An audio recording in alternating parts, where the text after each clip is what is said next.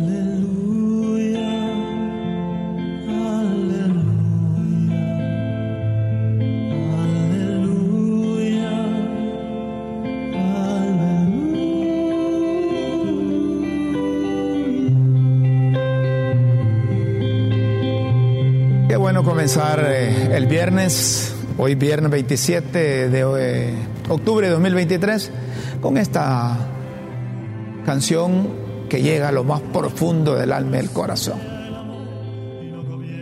Hay que ponderar el amor al prójimo, a la paz, decir no al desaliento, decir no al desánimo. Hay que tener esperanzas, hay que tener fe. Es importante para el ser humano. Bienvenidos a quienes escuchan críticas con café en Honduras y en cualquier parte del mundo a través del canal de la tribuna LTV y Facebook Live.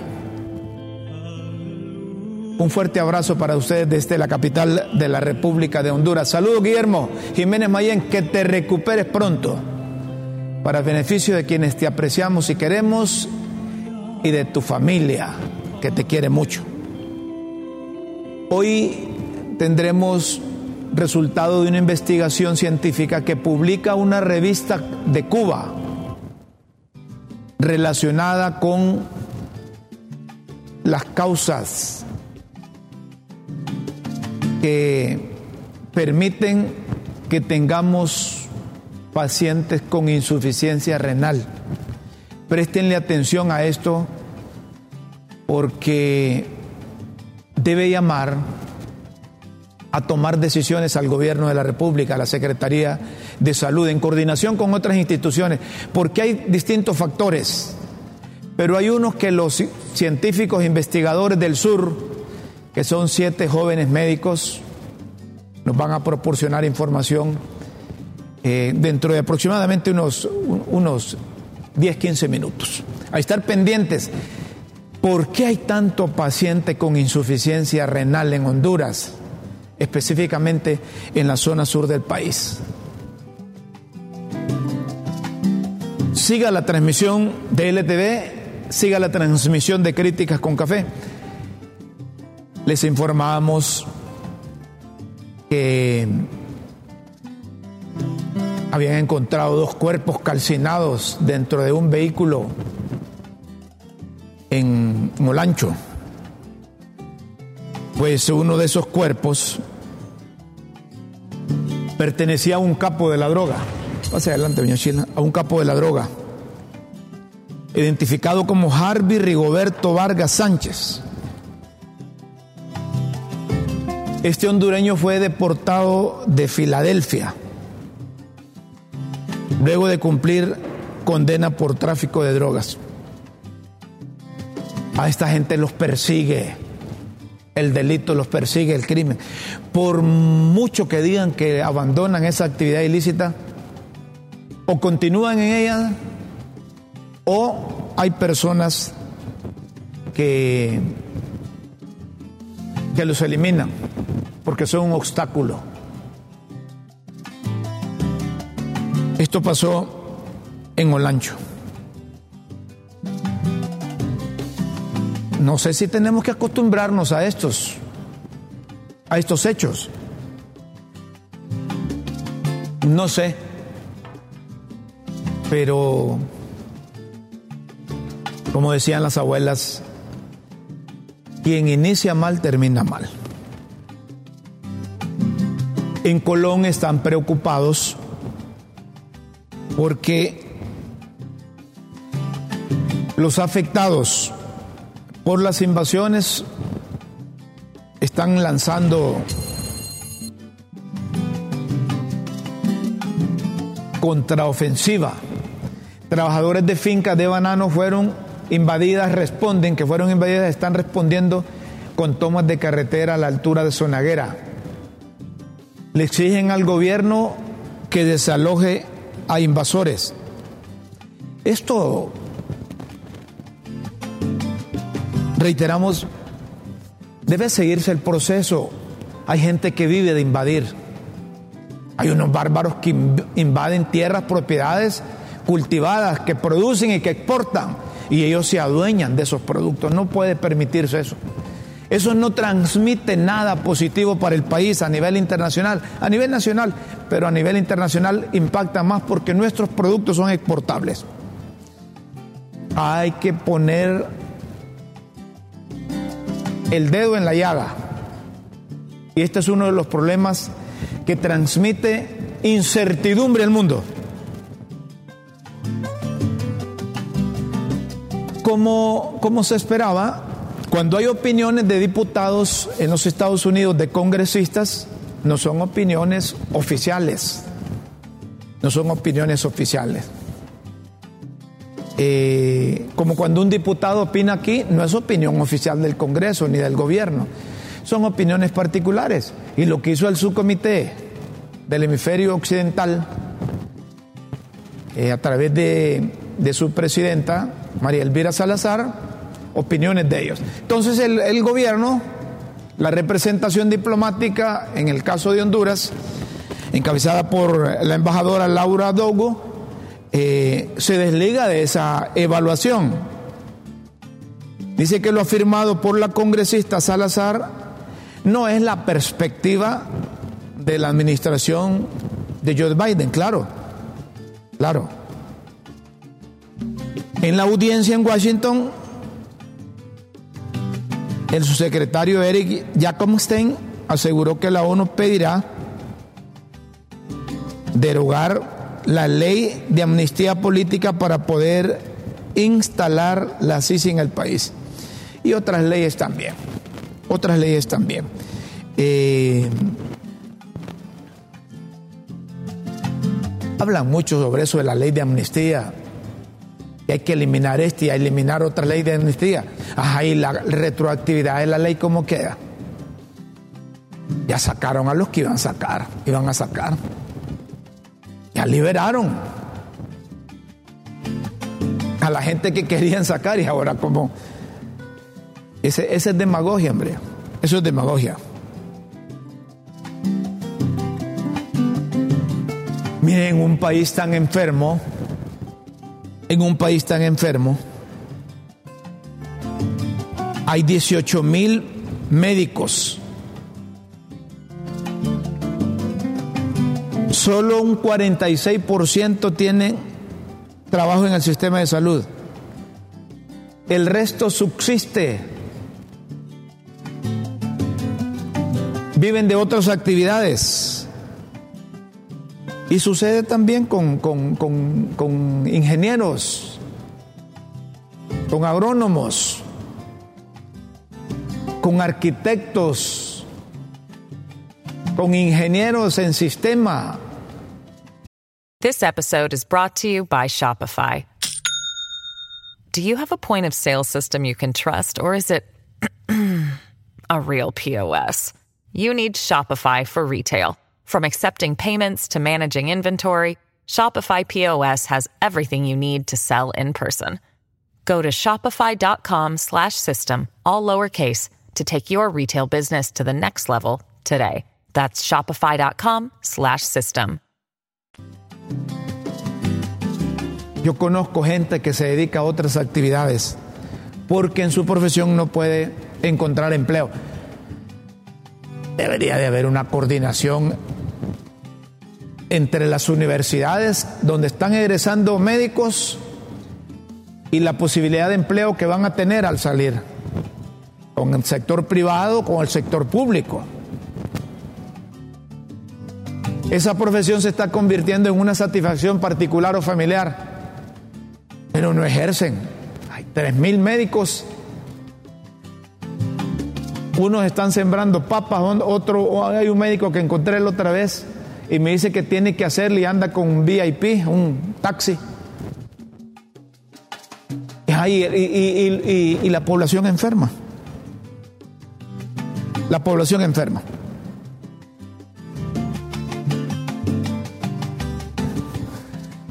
Cuando yo escucho a políticos decir que, que no hay crisis en el país, llama, me llama a risa porque el secretario del Congreso, por ejemplo,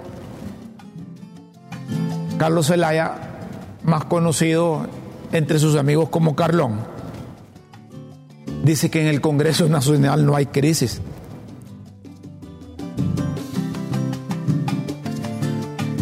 Que la crisis está en el Ministerio Público. Porque está céfalo, dice, dice Carlos Zelaya.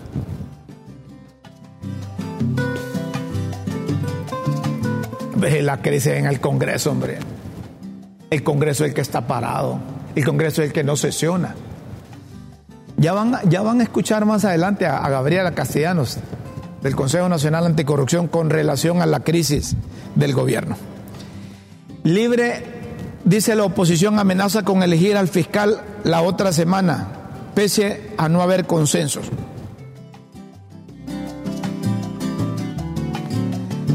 Yo no creo, no creo, no creo que se atrevan.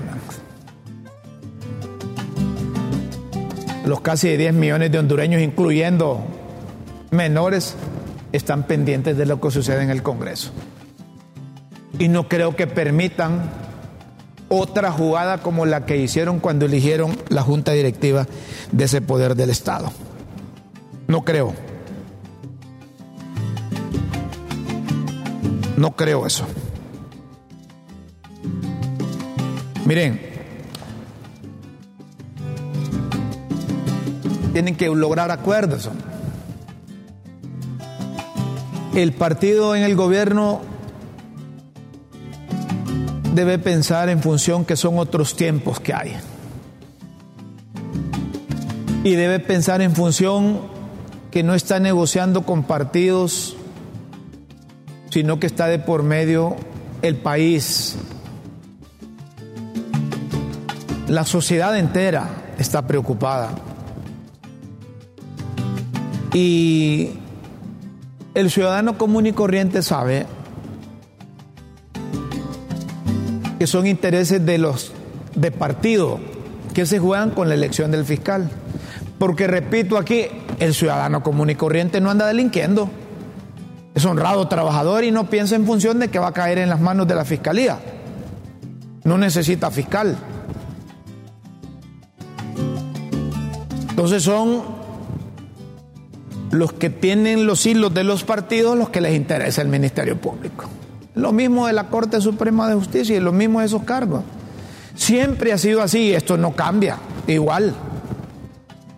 Me río cuando un diputado dice, hoy nosotros, nosotros no, a ellos les dicen eso, hombre.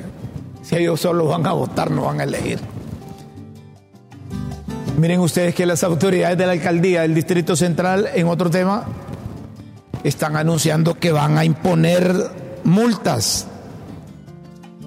Multas de 400 lempiras y 3.000 lempiras, los que estén estacionados sobre las aceras, 3.000 lempiras.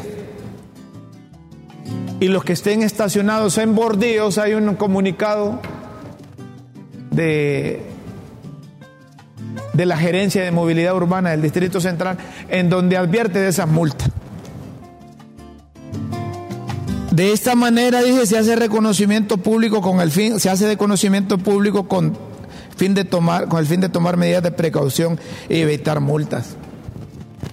Esas medidas no son populares porque no hay condiciones de infraestructura en Tegucigalpa. Hay demasiado carro. Hay demasiado carro.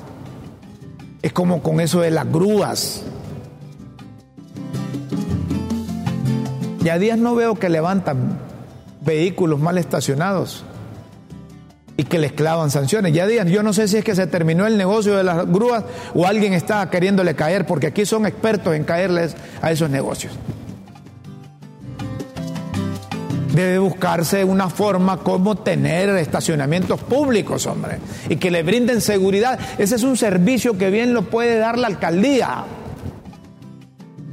Ahí tiene un montón de barzones haciendo nada bien puede buscar una forma.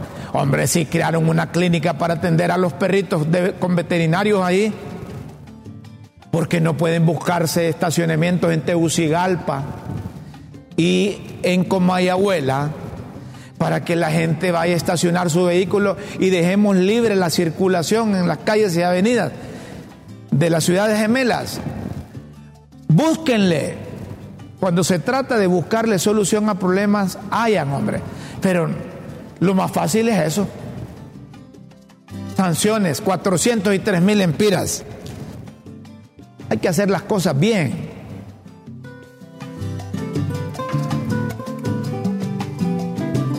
Por si hay un congestionamiento bárbaro. No funcionó, parece eso de los horarios, cambio de horario. Yo que viajo a la misma hora para venirme aquí, siempre tengo el congestionamiento ahí. Siempre tengo congestionamiento.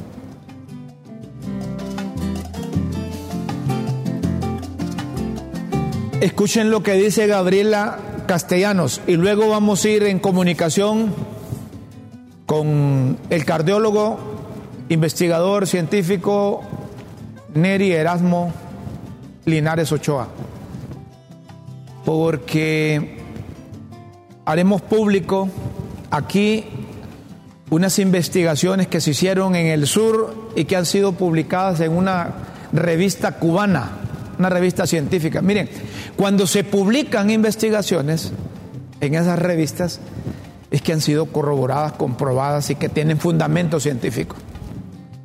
Así que vamos a escuchar a, a Gabriela Castellanos directora del Consejo Nacional Anticorrupción,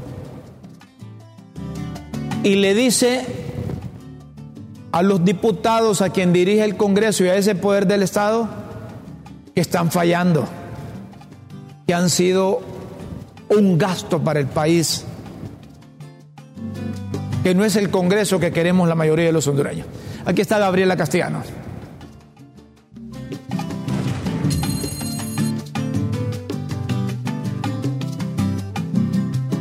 Sesionan alrededor de 56 millones de lempiras en 56 días de inactividad legislativa.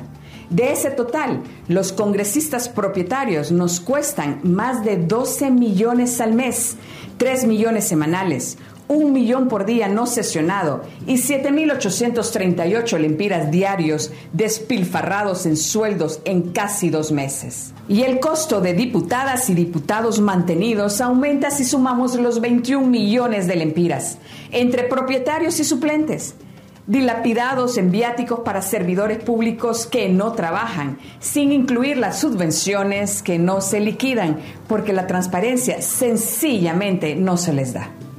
En este histórico letargo también indigna los más de 2.3 millones de lempiras erogados solo en el mes de septiembre en viáticos al exterior, cuando no conformes con sus vacaciones ilegales en Honduras, se fueron a turistear a Rusia, incurriendo en el desembolso más alto en esta cuenta en lo que va en el 2023.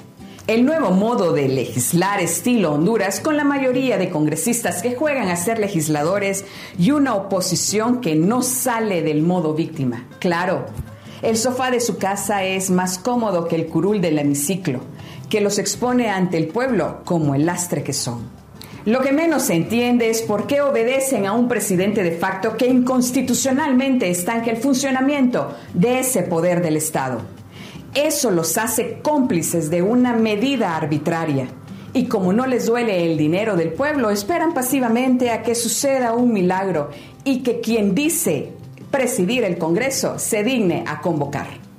Con esas acciones antidemocráticas, esta casta política se gana a pulso el repudio popular, porque no han servido ni siquiera para cumplir la función básica de un diputado que creen que diría el pueblo en las urnas si en este momento volvieran a ejercer el sufragio, no permitirían que siguieran en el poder estos parásitos de la disque democracia. Aún en este país con alarmantes indicadores de pobreza, la jugarreta de estos políticos no solo tiene un impacto económico, sino también legislativo y judicial, pues están condenando al pueblo a seguir bajo la cobija de la impunidad. Con la negativa a legislar y elegir a las nuevas personas fiscales, también se están llevando de encuentro al Ministerio Público, ente con el monopolio de la acción penal. Esto se traduce en la falta de investigación y por ende no se judicializan los casos. Entonces la justicia espera. Además, el perjuicio del estancamiento legislativo no solo queda ahí, pues el Congreso deja de priorizar en otros asuntos que le compete conocer para dar respuesta a la ciudadanía y no deben pasar de este año, tales como la discusión del anteproyecto del Presupuesto General de la República 2024, la derogación del decreto legislativo número 117-2019 que da inmunidad a las y los diputados, discusión y aprobación de la ley de colaboración eficaz, el seguimiento a la elección de las autoridades de la Unidad de Financiamiento, Transparencia y Fiscalización a partidos políticos y candidatos, además de la elección de magistrados ante el Tribunal Superior de Cuentas, ya que su periodo finaliza en diciembre de 2023. El plan está trazado y hay manos oscuras detrás de él. No sigan cayendo en la trampa. Lo que buscan algunos grupos de poder es liquidar la democracia disolviendo el Congreso Nacional y ustedes al permitir que sigan paralizadas las sesiones se la están poniendo muy fácil. Recuperen el hemiciclo y pasen a la historia como lo que debieran ser, verdaderos padres de la patria. Ya va siendo hora que devenguen. Ahí está lo que, ahí está lo que expresa Gabriela Castellano. Muchos hondureños coinciden con esto. Y el Congreso debe poner los pies sobre la tierra. No esperábamos ese Congreso. Y nosotros aquí advertimos que iba a pasar un montón de estas cosas porque se eligió de manera ilegal al presidente del Congreso. Y eso ha traído todas estas cosas ahí. Ahí quisieron con leguleyadas, decir, mire, de en base a esto, en base a esto y a lo otro, no, fue ilegal, no tenían la mayoría, lo impusieron y ahí están las consecuencias. Yo no sé cómo le harán para superar eso, no sé cómo le harán. Pero es una pena lo que está pasando con el Congreso. Y yo no creo que quieran cerrar ese Congreso para quedarse en el poder, yo no creo. no creo. Señoras y señores, vamos a hacer una pequeña pausa aquí y luego volvemos con los hallazgos de un estudio científico que se ha hecho en la zona sur del país y que arroja como resultados las verdaderas causas que están ocasionando que muchos hondureños padezcan de insuficiencia renal. Recuerde que las señales ya están aquí. Octubre es el mes del 6 y el 7. Tiene 3, 4 días para que si su matrícula termina en 6 y 7, acuda al banco para que no le impongan multa. Si usted no paga en octubre y su número de placa termina en 6 y 7, le impondrán multa. Si usted quiere tener más información, ingrese a www.ip.gov.hn, Gobierno del Socialismo Democrático.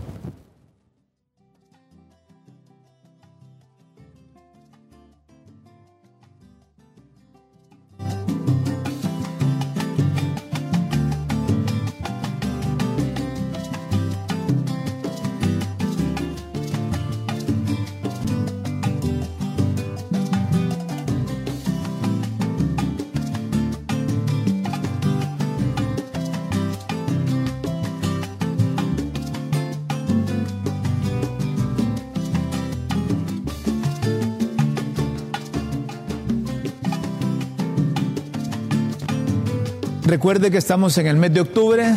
Si su número de placa del vehículo finaliza en 6 y 7, vaya al banco a matricular. Cumpla con esa responsabilidad y no permita que las autoridades le impongan multa. Si usted quiere tener más información relacionada con la matrícula, ingrese a www.ip.gov.hn,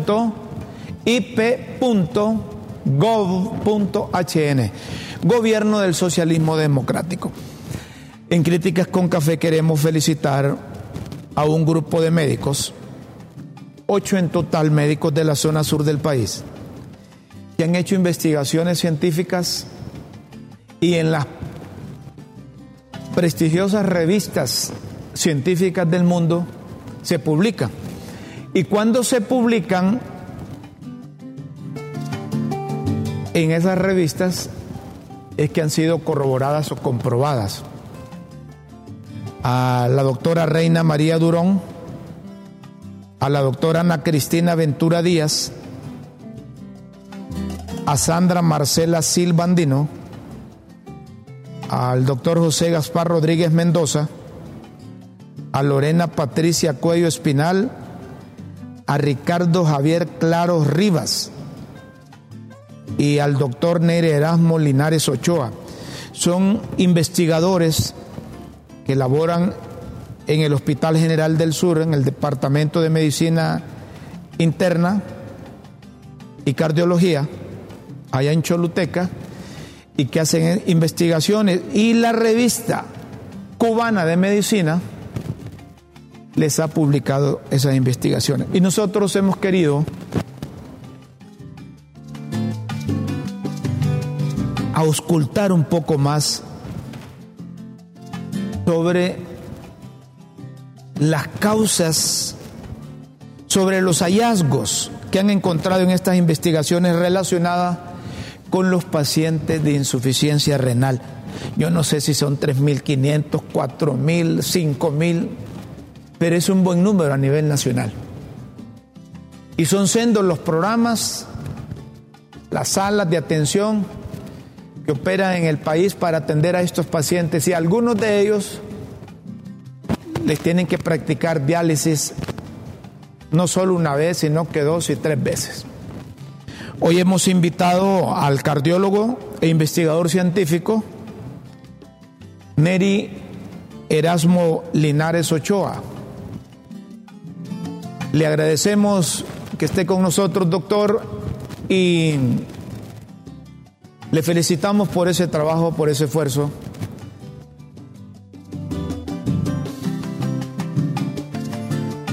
Por ese esfuerzo que están haciendo. Hoy es el Día del Médico Hondureño también. Pues hay que felicitar. A ver si recuperamos. hoy es 27 de octubre, Día de los Médicos. Ah, hombre, Me acordaba de eso. Felicidades a todos los médicos de Honduras. Antes de entrar, entrar con el doctor Neri Erasmo, Neri Erasmo Linares Ochoa. Felicidades a todos los médicos. Hay médicos que todavía ponen en práctica el decálogo hipocrático. Y hay otros médicos que, que seleccionaron la profesión más por ingreso económico. Pero hay muchos médicos que es consecuente con su semejante. Hay muchos médicos.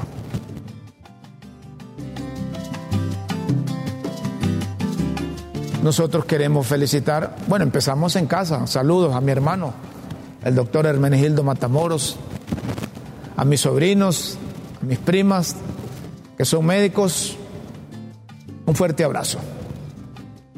Y hay médicos también, aquí tenemos al doctor Aguilera, Gustavo, es de esos médicos que todavía siente el amor al prójimo. Eh, el doctor Francisco Irán Villela, buen otorrino, el doctor Velázquez, el cardiólogo, el internista, neumólogo, doctor Hugo Rodríguez, buenos médicos. ¿Ah? Claro, buenos médicos. No han perdido todavía eso, ese amor por la carrera, por atender bien a los pacientes y no pensar en, en el ingreso. Hay médicos todavía de vocación. Que una cosa es de profesión y otra cosa es de vocación. Hay médicos que, que, repito, seleccionaron esa carrera para, para esto, para lo otro. Bueno, eh, eh, eh, tenemos el enlace con a ver si busquemos el enlace ahí con el doctor Neri Linares. El doctor Neri Linares. ¿Tendrá problemas ahí con el internet?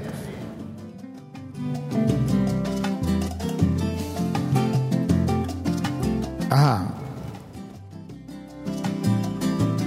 Bueno, pero ponemos eh, la, la revista ahí, por mientras Neri se conecta. El doctor Neri Erasmo Linares. Debe llamar la atención estos hallazgos. Debe llamar la, la atención. Ahí dice que va, está pendiente ahí. Está pendiente ahí. Ahí ya se va a conectar. Por mientras ponemos la. Por, mientras ponemos la. La revista. ¿Ah? Ponemos la revista. Esa publicación. Esa publicación.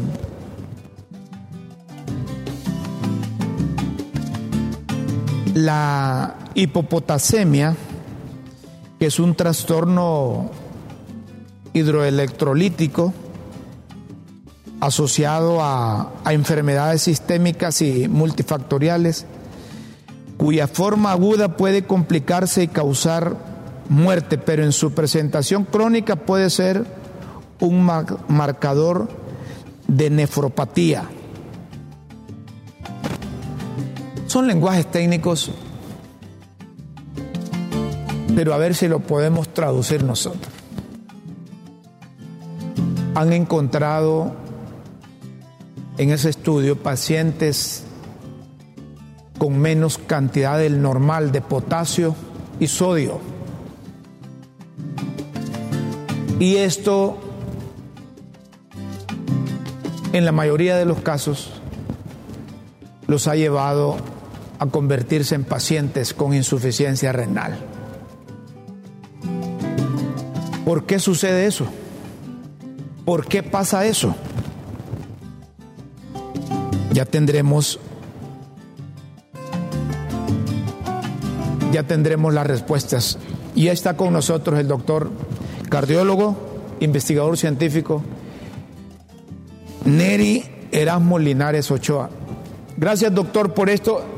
Tiene que ver la cantidad de potasio, de sodio que tienen las personas que han sido objeto de estudio para que luego se conviertan en pacientes con insuficiencia renal.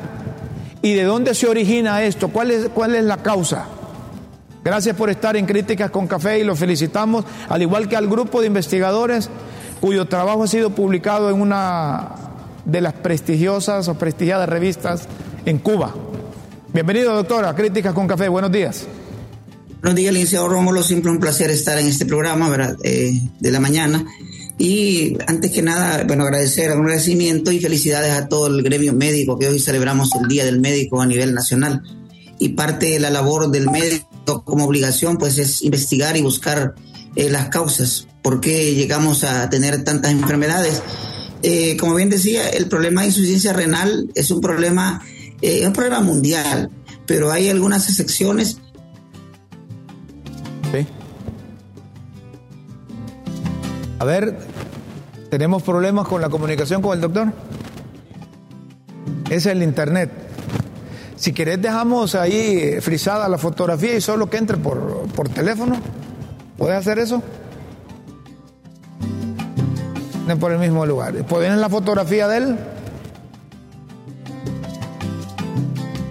A ver, Neri, tenemos un problema ahí eh, por, eh, la, por el internet lo vamos a superar, vamos a, a colocar la fotografía, la fotografía de, de Neri, y lo vamos a llamar directamente al teléfono. Yo creo que sí, o te podés, eh, Luis, ahí podés eh, eh, poner imágenes también de la revista, de las fotografías y esas cosas. Ahorita te mando el, número para que lo marques ahí directamente.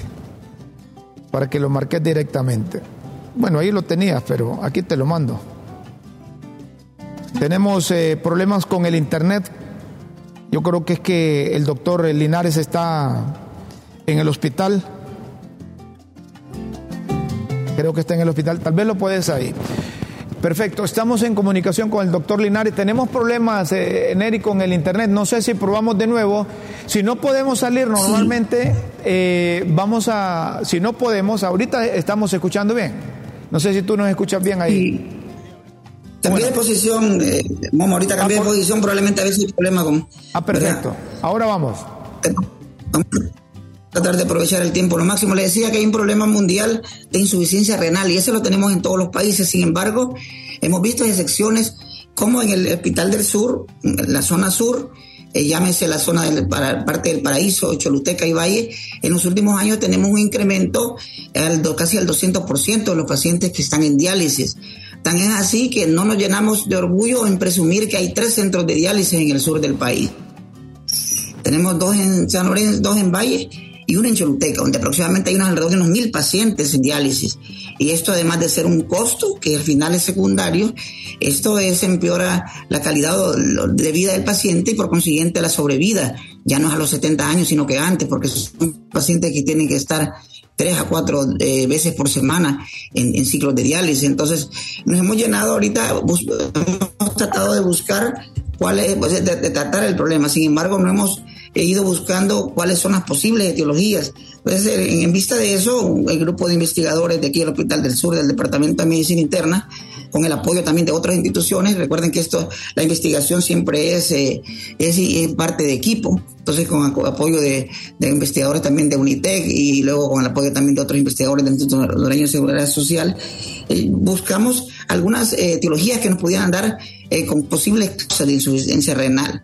Y fuimos viendo en la práctica, porque eso lo vemos en la emergencia, de que aquellos pacientes que están llegando jóvenes, menos de 50 años, eh, en un 90%, tienen un factor que es que son ingresados a la sala por trastorno hidroelectrolítico, llámese disminución de potasio, disminución de sodio.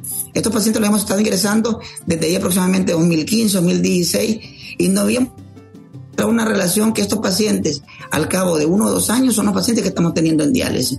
Y usted mira, si hacen una, una encuesta aquí en el, en el sur, la mayoría de estos pacientes son menos de 50 años, con vida productiva, de 25, 28, 30 años. La mayoría son varones, porque están expuestos a muchas sustancias y a muchos factores que en el entorno los están produciendo este problema. Entonces, ¿qué hemos encontrado? Que estos pacientes tienen hipopotasemia y no es tanto encontrar la hipopotasemia. La hipopotasemia, si usted la busca en la literatura, es frecuente, pero generalmente asociada a otros problemas, a medicamentos, a diuréticos, a, a, cuadros diarreicos y algunos problemas genéticos. Sin embargo, en particular en el sur, estos pacientes, además de tratarles tema hipopotasemia, porque por, por, potasio bajo los pacientes mueren, porque tienen potasio bajo y el potasio es un componente importante dentro, del, proceso de, excitación del corazón y relajación de diástole y sístole o sístole y por consiguiente, tenemos dos problemas serios.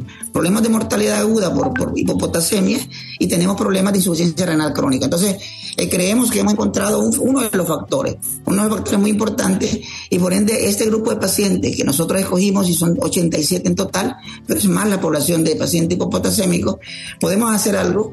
Y este es un mensaje, que no es un problema del Hospital del Sur, es un problema de, salud, un problema de, de emergencia nacional. Y máxime ahora que, que creo que hay más de 30 médicos en el Congreso Nacional, yo creo que se deben hacer iniciativas, pero no quedarse engavetadas, no quedarnos en sacarlas solo en tiempos de campaña política, sino que hay que actuar, porque realmente es un problema de salud pública a nivel nacional. Doctor, 200% ha aumentado el número de pacientes con insuficiencia renal. Eh, esto debe ser grave. Pero ¿cuáles son las causas que generan que los pacientes que estudiaron tengan bajo sodio, bajo potasio, porque estamos combatiendo nada más las consecuencias cuando atendemos a los pacientes con insuficiencia renal, que tenemos centros de atención en Valle, en Choluteca, en Teucialpa, en cualquier parte de Honduras, pero no estamos buscando eh, las causas que, que propician, que generan que esos pacientes tengan bajo sodio, menos de lo normal, o, menos de lo normal la cantidad de potasio. ¿Qué es lo que origina eso? Fíjense que todos estos pacientes, como pueden ver, después pueden revisar este, este artículo que fue publicado en una revista de medicina interna de Cuba, para que una revista muy, muy prestigiosa. Eh, realmente se ha encontrado que estos pacientes, ¿qué factores comunes tienen? La mayoría de estos son agricultores. Y lógicamente no vamos a dejar de que el paciente sea agricultor. Son agricultores, son albañiles, la mayoría trabajan con, están expuestos a plaguicidas. Y hay muchos plaguicidas que, en otros países ya han sido quitados del mercado, ¿verdad? que son muy buenos en ese en quitar maleza y, insectos, pero a la larga pueden. El glifosato, por ejemplo, que ha sido muy, muy cuestionado y en lugares como América del Sur retirado del mercado. Entonces, estos pacientes, la mayoría están expuestos a altas temperaturas, lo que se llama, conoce ahora como el concepto de estrés solar. Entonces, ¿Qué podemos hacer? ¿Qué medidas podemos tomar? Bueno, si estos pacientes están expuestos, pues darle la mayor cantidad de agua, dos o tres litros diarios, estar tomando, tomar suplementos de potasio, ya sea, eh, lo mejor sería lo natural, con alimentos ricos en potasio, ya sea banano, tomate, aguacate, melón, que son productos que eh, en general se consumen aquí, en nuestro medio. Y si hablamos de, ya de, algo sintético, pues los pistachos, por decir algo. Entonces, la dieta rica en potasio pudiera en algún momento venir a ayudar a que estos pacientes mantengan su nivel de potasio. Y por consiguiente, lo otro es, las mujeres, por ejemplo, si ves, solo encontramos prácticamente menos de un 10% de mujeres, porque generalmente estas están en la casa, solo salvo aquellas que se exponen a altas temperaturas. Entonces, ¿esto ha dirigido a qué? A que no solo sea la parte de curativa, de estar tratando el potasio y, darle medidas sustitutivas al paciente en diálisis, sino que los pacientes, estas personas que trabajan en, diferentes eh, empresas, para que tengan medidas de cómo proteger del sol a los pacientes, con medidas de protección, además del filtro para evitar el cáncer de piel, pues eh, quizás cubrirse los brazos, tener sombrero, estar ciertos tiempos, ciertos ciclos bajo la sombra, no expuesto tanto tiempo a alta temperatura. ¿Qué, qué pretendemos nosotros con este grupo de pacientes, darles un seguimiento, porque hemos observado que estos 87 pacientes que tuvimos, esto fue en junio y diciembre del, del 19-20, y a estos pacientes, de, muchos de ellos, en este momento, muchos de ellos ya están en insuficiencia renal. En ese momento cuando los estudiamos, llegaron con hipopotasemia, ahorita ya están con diálisis ¿Por qué? Porque cuando llegan, llegan ya con, con elevaciones de, de, queratinina, que es una sustancia que se eleva en la sangre cuando hay insuficiencia renal. Entonces, vamos a ver, establecer una clínica de, de hipopotasemia o clínica del potasio para darle seguimiento y ver cuántos de estos pacientes logramos preservar y mejorar su función renal y que no caigan en hemodiálisis. Entonces, el, el, llamado es, es, es, eh, un llamado enérgico, un llamado de atención a todo, a todo lo que tiene que ver con salud. ¿Quién tiene que ver con salud? Pues prácticamente todo el aparato estatal, tanto la empresa privada y luego el, el, el gobierno como tal. ¿verdad? Debemos declarar eh, algún estado de emergencia por las condiciones de salud específicamente con esto de la insuficiencia renal en la zona sur del país, doctor. ¿Perdón? ¿Podemos o debemos declarar alguna emergencia, algún estado eh, epidemiológico eh, por los casos de pacientes y estos hallazgos que han encontrado ustedes en estas investigaciones? Sí, yo, eh, de paso la emergencia como tal, aunque no declarada a nivel nacional, nosotros la tenemos en el hospital, porque estamos viendo nosotros que incluso le voy a contar, digamos, las carencias que tenemos.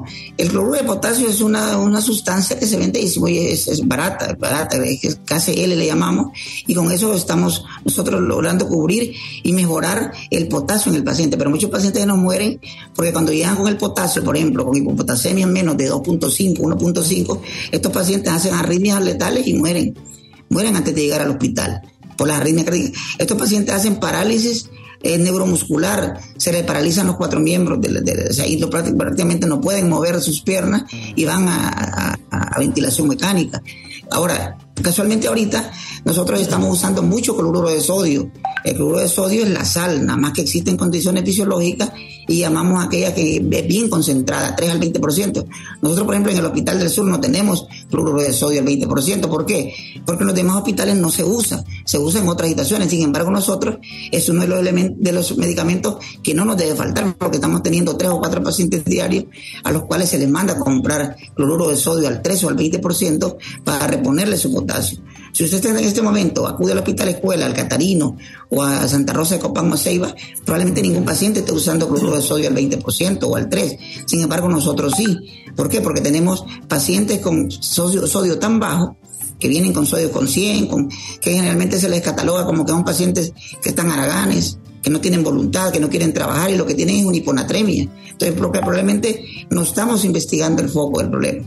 Y la emergencia yo creo que sí, debería ser declarada a nivel nacional, así como, como pasó cuando COVID.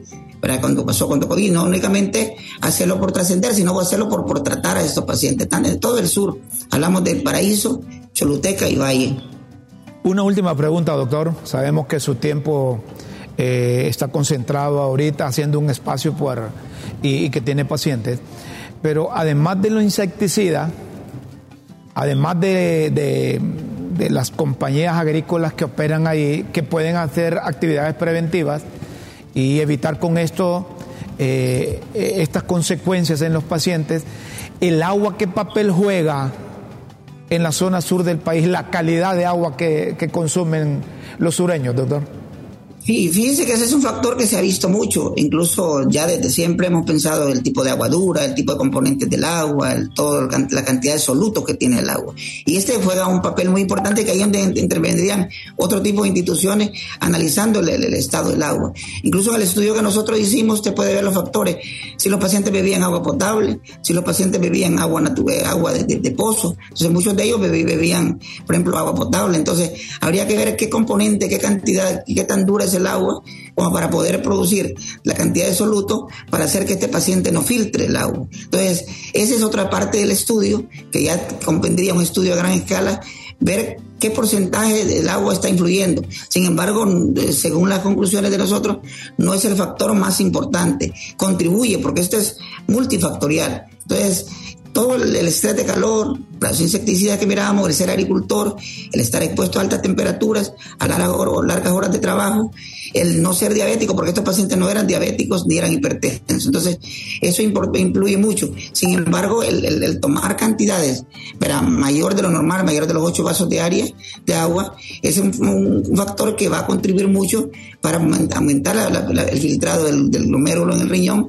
y de esa forma el paciente puede evitar la deshidratación evitar pérdidas. Este solo estamos viendo ahorita la punta del iceberg, como decimos normalmente, pero es uno de los factores que puede incidir y puede ayudar en evitar que estos pacientes caigan en, en enfermedad renal crónica. Ustedes que han hecho la investigación, disculpe que le he dicho la última pregunta, pero me dicen en producción que tenemos un minuto para que me le dé respuesta a esto. Eh, reiterar qué tipo de coordinación puede hacer el gobierno de la República a través de la Secretaría de Salud para coordinar con quienes están propiciando esas condiciones que no son muy buenas para los sureños. Pues hay varias instituciones, esperamos por ejemplo la Secretaría de Salud, con sus diferentes instituciones, yo creo que la Comisión de Salud desde el Congreso Nacional debe intervenir. Hay muchos colegas, amigos míos ahí, de nuestra generación. Yo creo que podemos incidir ahorita que, hay un poco de, relax, ¿verdad? De relax legislativo. Entonces yo creo que se puede pensar en esto. Estos artículos sirven porque realmente son artículos que, que tienen impacto porque son, estos son leídos y luego eh, realmente citados en otro, en otro tipo de revistas. Máxima aquí tenemos la nefropatía mesoamericana que realmente se cree que es, la, mayor causa de insuficiencia renal es por nefropatía, se nos mueren los pacientes jóvenes, interviene Secretaría de Salud, de, Recursos Naturales o de Medio Ambiente, está la Secretaría de Trabajo, realmente que es un equipo grande. Si usted viene del sur, bueno, usted que es del sur, va a ver que generalmente muchos, muchos familiares tienen uno o dos pacientes en diálisis. Y eso no solo es en el área rural, Marcovia es una zona bien, bien, eh, realmente de la más afectada, Yusguare, todo el casco urbano de la ciudad, Orocuina, estamos en Valle, en Liure, y que son pacientes, bueno, gente productiva. Pues. Mira, usted mira que el 90.8% son menos de 50 años de edad.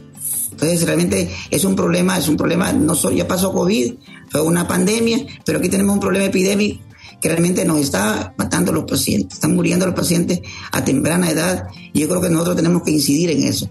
El hospital lo está haciendo, tratando y tratando de investigar, pero creo que hay, quienes tienen poder de decisión que lo deberían de hacer en este momento. Totalmente de acuerdo, doctor. Gracias por estar en Críticas con Café. Lo felicitamos y felicitamos a ese grupo de investigación. Y a continuar adelante, ya tendremos más tiempo, quizá podamos establecer eh, comunicaciones también con funcionarios que tengan que ver con esto para efecto de que ayudemos a que no siga multiplicándose el número de pacientes con insuficiencia renal en el país. Gracias, doctor. Muchas gracias y felicidades también al grupo nuestro de investigación que somos del Hospital del Sur, decíamos Seguro Social y el y Unitec. Gracias, licenciado Romulo. Perfecto. El doctor Neri Erasmo Linares Ochoa. Miren qué datos estos deben de prestarle atención y el gobierno de la República, a través de las secretarías eh, responsables, debe de buscar una coordinación para aumentar los mecanismos de prevención de los trabajadores de las compañías o empresas agrícolas en el sur, productores de melón, productores de, camarón, productores de, ocra, de sandía, eh, los que producen caña y todas esas cosas. ¿Tenemos pausa o, qué? ¿Y, las pildoritas? Ya, ya, qué barbaridad. Nos quedamos en las pildoritas hoy. Le damos unas cuantas de las pildoritas y dejamos picada a la gente. ¿Qué te parece? ¿Ah? Presentamos las pildoritas.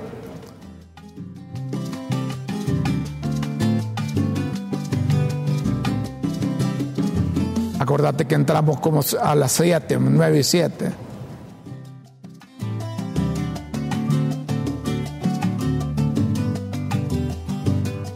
Vamos con las pildoritas. No, no, las presentas. ¿O Las pildoritas de la tribuna en Críticas con Café.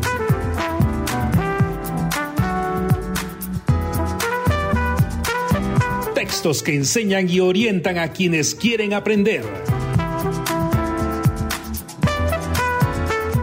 Rápidamente, señoras y señores, las pildoritas para hoy 27 de octubre, clavo por ahí cuentan que los chinitos de Taiwán se sacaron el clavo en el besie, pero el gobierno dice que va a impugnar. Cabildeos, en la lista corta quedaron los dos tiquillos y el chapín, o sea que, ¿en qué han quedado los cabildeos de Honduras? No hubo cabildeos y solo fue que Rixi dijo que proponía a Hugo Noé Pino porque Hugo Noé Pino anda con Rixi en política. Informes.